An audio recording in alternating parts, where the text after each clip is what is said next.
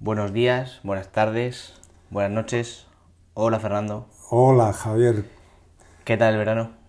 Pues eh, muy bien, la verdad es que, que, bien aprovechado en todos los sentidos. Me alegro. Por mi parte, también la verdad que hemos descansado, nos hemos despejado un poco de Madrid y de la vida en general y también de los mercados y aquí estamos de nuevo. Sí, por supuesto, hay que, hay que evadirse de vez en cuando, siempre que se pueda. Carta del mes. Un rato para entender mejor la actualidad financiera. Un podcast de Pepe y Gestión con Fernando González Cantero. Bueno, Fernando, en la última, en esta carta última de, del mes, eh, hablabas y comentabas lo que estaba pasando con los tres grandes bloques de las economías mundiales, ¿no? que son Estados Unidos, China y Europa. ¿Qué está pasando con esos bloques? Porque le están pasando cosas distintas. Entrábamos un poco el, la carta en, eh, en, la situación de los, de, los, de los tres grandes bloques, ¿no? pero sobre todo por, eh, por el hecho de que eh, estos grandes bloques eh, presentan una evolución económica divergente, ¿no? Eh, que, quizás un poco sorprende. ¿no? Eh, hasta ahora hemos, en general, eh, hablado de un poco de la economía mundial, tratando de explicar el comportamiento con un, digamos, eh, con el mismo modelo con, uh -huh. para, para, para, toda la economía mundial en general, ¿no? Pero eh, lo que vemos es eh, últimamente evoluciones divergentes eh, que tienen un, implicaciones distintas, sin duda. Y entonces, como no hay una receta igual para estos tres bloques, ¿Podríamos decir alguna receta por cada uno de los bloques? De, oye, en Estados Unidos habría que centrarse en esto, en China habría que centrarse en esto, y en, en Europa, en la eurozona, habría que centrarse en, en esto otro. Eh, eh, sin duda, digamos, las distintas situaciones requieren de, eh, de distintas medidas de política económica, ¿no? En, en, primer lugar, ¿no? En Estados Unidos lo que, lo que estamos viendo es una economía muy resiliente ¿no? eh, y un proceso de desinflación que avanza ¿no? y, y, bueno, pues eh, Estados Unidos no obstante sigue teniendo un problema de, de inflación. ¿no? Uh -huh. O sea, el objetivo de, de, la FED es llevar la inflación al 2% y todavía le queda un trecho importante para, para llegar a esos niveles. ¿no? Eh, entonces, eh, bueno, pues eh, el, el, mercado especula un poco con, con, cuál va a ser la actitud de, de la Reserva Federal. ¿no? Eh, bueno, hay, hay gente que piensa que, que, la subida de tipos ha sido ya suficiente, que, que lo único eh, necesario sería mantener los tipos en niveles altos durante un periodo largo y que bueno, el, la política monetaria actúa con unos desfases ¿no? y eh, bueno, el hecho de mantener eh, eh los tipos altos pues va a ir frenando la economía y, y, por esa vía digamos la inflación el proceso de desinflación va a continuar ¿no? Uh -huh. Pero eh, bueno, eso, eso no estaría garantizado, ¿no? porque eh, la propia Reserva Federal pues, eh, anticipaba en, en, la reunión anterior pues, al menos una subida más de tipos de interés. ¿no? entonces, entonces, bueno, ahí está, ¿no? ahí está el tema. El, en el caso de, de China, pues China, China nos ha sorprendido a todos, ¿no? Uh -huh. porque eh, bueno, primero el tratamiento que le dio a, a, la pandemia con los confinamientos drásticos de la población, que, que bueno, se prolongaron eh, bastante más que en el resto del mundo. ¿no? Eh, finalmente, el año pasado, pues se desmovilizaban este tipo de confinamientos y se producía la apertura de, la apertura de la economía china. ¿no? Uh -huh. eh, todo el mundo esperaba que esto iba a producir un, un, un, un, rebote en el crecimiento económico importante y un aumento de la inflación. ¿no? Entonces, ¿cuál ha sido la sorpresa cuando a los pocos meses de, la apertura comprobamos que, que, realmente la economía se desacelera, que está creciendo por debajo de, de los niveles medios de, los últimos años. Comprobamos, por otra parte, que, que, que China entra en un proceso de deflación. ¿no? Y, y entonces, bueno, pues China tiene problemas particulares, ¿no? Eh, que tiene un problema que, que, me llamó la atención cuando lo vi, cuando lo vi que era un problema inmobiliario con, con las empresas de inmobiliarias.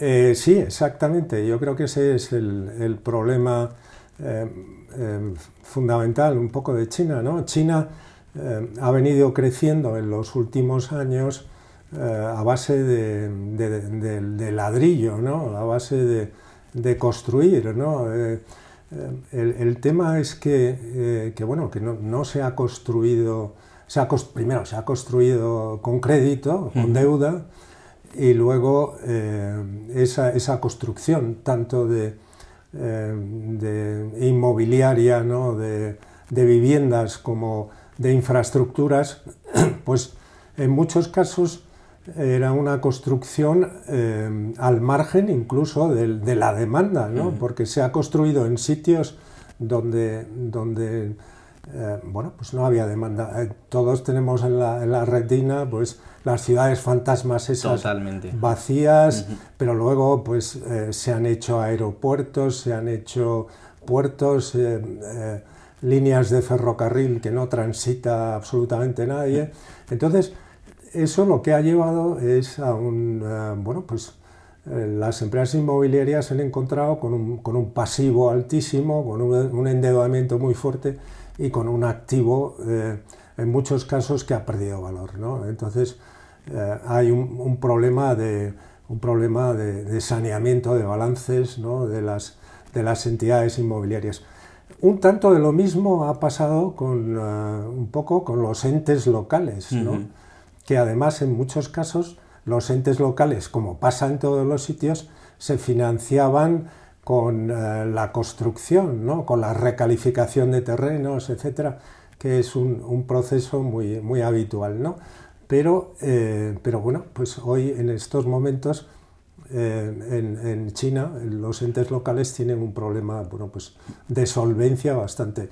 La banca en la sombra, etcétera. ¿no? Entonces, bueno, China tiene que hacer frente a esos problemas que, son que esos problemas se repiten en la historia, ¿no? Es el, un poco el credit crunch, es eh, un crecimiento financiado a base de crédito, se corta el grifo del crédito y entonces, bueno, pues el castillo de naipes se viene abajo y, eso es un poco lo que está pasando en China. Se, podría, ¿Esta situación en China se podría asemejar a lo que vivimos en Europa hace 15 años? Pues en parte sí, a lo que pasó en España, por ejemplo, con la, un poco también lo vimos con las cajas de ahorros, con el ladrillo que se vinieron abajo, qué tal. Y con la construcción de infraestructuras también eh, fantasmas, incluso ciudades fantasmas, aquí cerca de Madrid hay, Total, totalmente, también. Totalmente, vamos, eh, no hay más que, que, transitar por las carreteras y se ven todavía eh, esqueletos de edificios no, no terminados, ¿no? O sea es un poco la, misma historia que se repite. ¿no? Entonces, el tema, el tema, no obstante, es eh, un poco que un, problema de esto de, saneamiento de balances a gran escala no, no, es, no es un problema fácil de resolver. ¿no? Pero bueno, China últimamente parece que está tomando medidas. ¿no? En la carta hablábamos de, que, bueno, que eran eh, necesarias reformas estructurales importantes y que por otra parte todas estas reformas estructurales probablemente deberían de ir acompañadas con, con una política monetaria expansiva ¿no? para, eh, digamos, eh, facilitar el proceso. ¿no? Y parece que China bueno, pues va en esa dirección. ¿no? Pero de todas formas no es algo que se pueda resolver de, de la noche a la mañana. O sea, eso, eso va a tardar. Con lo cual, eh, bueno, pues eh, uno, uno, de los motores de, del crecimiento mundial, pues, eh, pues está medio gripado, ¿no? No esto es así, ¿no? y luego tenemos a Europa también, que es el, tercer, gran bloque. bloque, exacto. Y, y, aquí en Europa, pues, pues ya vemos, sobre todo el, Alemania, bueno, está en una situación, bueno, vuelven, se vuelve a hablar del enfermo de Europa, ¿no? que se hablaba a principios del milenio, ¿no? de, eh, otra vez hablamos del enfermo de Europa ¿no? y, Alemania pues, pues tendría un problema de competitividad en muchos aspectos y, ya vemos que Europa, Europa tiene, un problema de inflación y un problema de crecimiento lo cual es, un problema de esta inflación. ¿no? Esto, esto le complica la vida al Banco Central Europeo, sin duda, ¿no? porque, eh, bueno, pues, eh, oye, por un lado necesita subir tipos para frenar la inflación y por otro lado eh, toda subida de tipos pues va a hundir más el crecimiento. ¿no? Hmm. Y entonces ante este panorama, y ya terminamos extremadamente diverso, casi titulábamos la carta y cambiante, ¿por qué desde PBI recomendamos carteras más defensivas?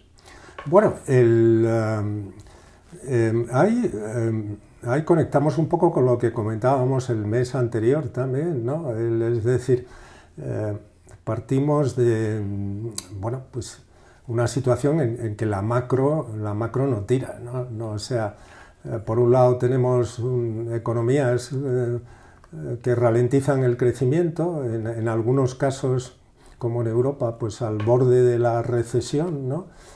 Y por otro lado, un problema de inflación, ¿no? Eso em, no es, no es un entorno, digamos, favorable para, eh, para las empresas, ¿no? Al final, un poco hay que mirar al crecimiento de los beneficios eh, de las empresas y, y bueno, pues eh, el crecimiento de los beneficios se va a complicar con, mm. esa, con esa situación macro, eso es así.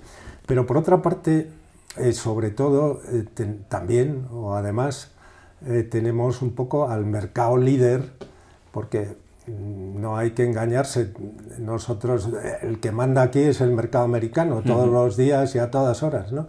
Y entonces tenemos un, mercado americano que, que, no está barato, que está caro, que, que bueno, pues eh, sobre todo si lo comparamos con la rentabilidad que está dando en estos momentos la renta fija, ¿no? Eh, entonces, hoy, hoy, hoy, en día en, manteniendo el dinero en liquidez o en, renta fija se obtienen unas rentabilidades muy atractivas, ¿no? Entonces, pues, pues realmente no, parece que sea un momento como para asumir riesgos, ¿no? Por eso nosotros eh, es, lo que hemos hecho y es lo que aconsejamos, ¿no? Adoptar una postura defensiva.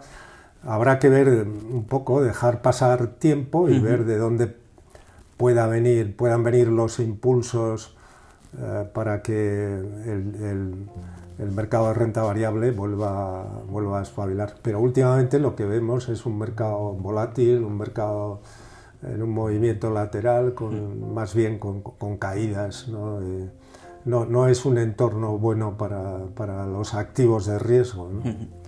Pues con eso nos quedamos y, y, a ver qué pasa en estos últimos cuatro meses del año.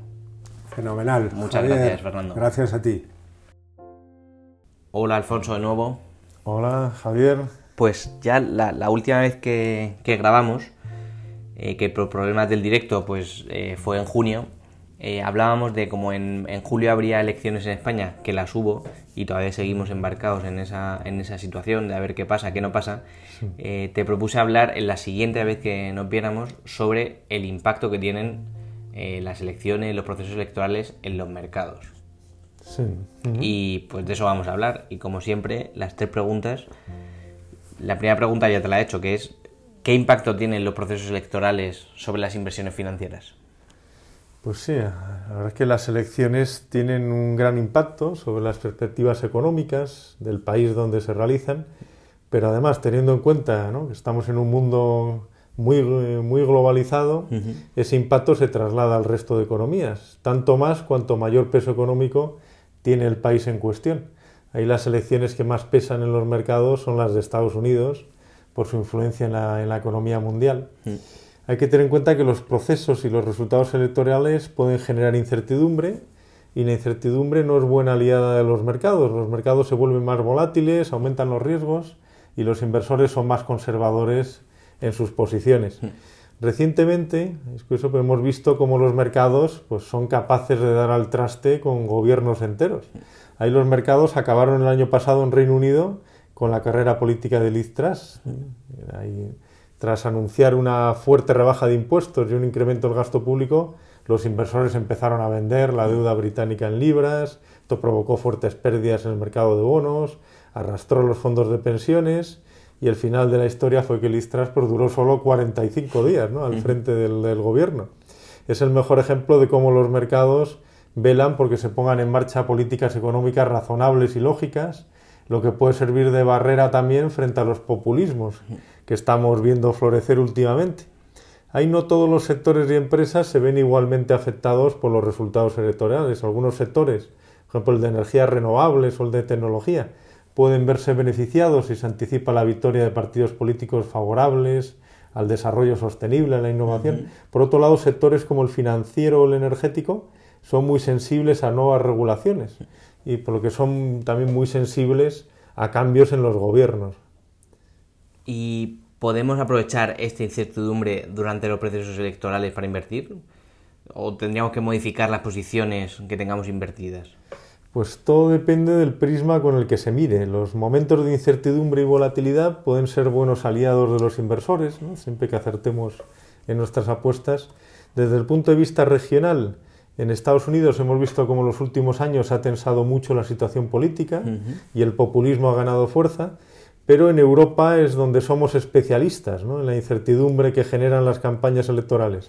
Hemos tenido varios ejemplos estos últimos años, los líos políticos en Grecia, cada vez que tenemos elecciones en Francia, los mercados están pendientes de si ganará la, extrema derecha, en Reino Unido hemos tenido el Brexit, en todos los países europeos se analiza si avanzan los partidos populistas. Ahí viendo las últimas correcciones importantes en Europa, la mayoría han estado provocadas por elecciones o resultados electorales. ¿no? Además hemos visto los últimos años la dificultad de las encuestas para predecir los resultados finales. Esto genera todavía más incertidumbre en relación a los resultados hasta el último minuto y todo ello pues hace muy complicado anticiparse a los resultados cada vez más, con lo que hay que invertir con mucho cuidado en estos periodos. Y como comentábamos anteriormente, hay determinados sectores más sensibles a las políticas económicas de los distintos partidos y puede ser interesante posicionar la cartera en estos sectores que pensamos que se pueden ver más, más beneficiados. Y concretamente en el caso de España, que es lo más cercano, eh, ¿cómo influyen los procesos electorales en nuestro mercado? Pues bueno, tenemos el paraguas del euro, del Banco Central Europeo y de la Comisión Europea y sus normas de disciplina eh, fiscal. Esto pues amortigua en gran medida la reacción de los mercados desde Europa nos vigilan, bueno, eso es una garantía en relación a que el gobierno que salga resultante no puede excederse en demasía. Lo que vimos en las sesiones previas a las elecciones del pasado 23 de julio pues fue una apuesta del mercado por un cambio político. A los, a los mercados pues les gustan las políticas económicas más liberales, penalizan la posibilidad de victoria de partidos más intervencionistas. Por otro lado, los impuestos especiales a la banca y a las eléctricas que puso en marcha el, el gobierno pues también cotizan en bolsa. Un gobierno del Partido Popular que se había pronunciado en contra de esos impuestos especiales, pues sería positivo para estos sectores. La banca y las energéticas serían las principales beneficiadas si llega un cambio de gobierno, junto con las inmobiliarias, porque se esperaría que se suavizara la nueva ley de vivienda. Un sector que se vería más favorecido por un gobierno del Partido Socialista, pues podría ser el de energías renovables. Ahí es curioso un informe sobre la evolución del IBEX 35 en los procesos electorales en España, pues daba, como decíamos, datos curiosos.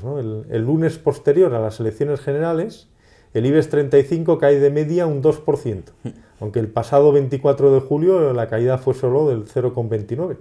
Si además hay cambio de gobierno, pues el descenso es todavía mayor.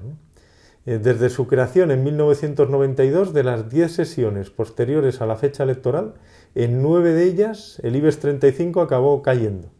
La caída media del IBEX eh, tras unas elecciones en las que se mantuvo el presidente es del 1,41%, inferior a la bajada media del 3,08% cuando hay un cambio de gobierno. Ahí vemos un poco que normalmente, a no ser que sean eh, gobiernos que no han funcionado bien, normalmente a los mercados les gusta un poco la continuidad frente al cambio. ¿no? Y viendo el histórico, pues destaca la caída tras la primera victoria de José María Aznar, con una caída de más del 5%. Ahí se hizo notar la incertidumbre ¿no? provocada por el cambio tras tres victorias consecutivas de, Felipe González. Pues muchas gracias Alfonso. Veremos a ver, eh, ahora que entiendo que estas semanas son cruciales para, para España y entiendo que lo que iría bastante mal para los mercados es todavía una incertidumbre mayor eh, de no se sabe si va a gobernar, si no, si hay que repetir elecciones, eh, etcétera, ¿verdad? Sí, ahí como comentábamos a los resultados, a los eh, mercados, lo que no les gusta son la incertidumbre hmm. y, en ese sentido pues sí que sería interesante poder formar gobierno cuanto antes. Pues muchas gracias, Alfonso. muchas gracias. Si quieres saber más, visítanos en www.pbigestion.es o en nuestras redes sociales. Has escuchado Carta del Mes, un podcast de PBI Gestión.